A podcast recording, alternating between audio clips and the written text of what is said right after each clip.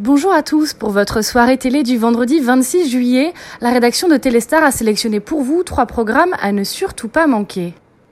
On commence le week-end en se détendant devant le thriller de science-fiction Kin le commencement, diffusé à 21h sur Canal+. Le pitch? On suit la cavale d'un repris de justice et son frère adoptif, traqué par un caïd vengeur, Sublimé par Zoé Kravitz et James Franco, il s'agit du premier long métrage des deux frères Josh et Jonathan Baker, autrement dit les producteurs de Stranger Things, rien que ça. Ou alors on plonge dans le futur avec le duo Edwin McGregor et Scarlett Johansson. Ciné Plus Première diffuse à 20h50 le film The Island. Un homme et une femme sont parmi les rares survivants d'une société recluse alors que le reste de l'humanité a été tué par un virus. Pour survivre, leur seul espoir est de gagner la loterie qui les enverrait sur l'île.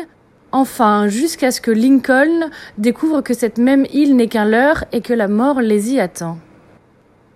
Netflix propose à ses abonnés la septième saison d'Orange is the New Black. Les détenus de Litchfield sont au retour pour une ultime saison qui risque de tirer autant de larmes qu'elle risque de faire rire.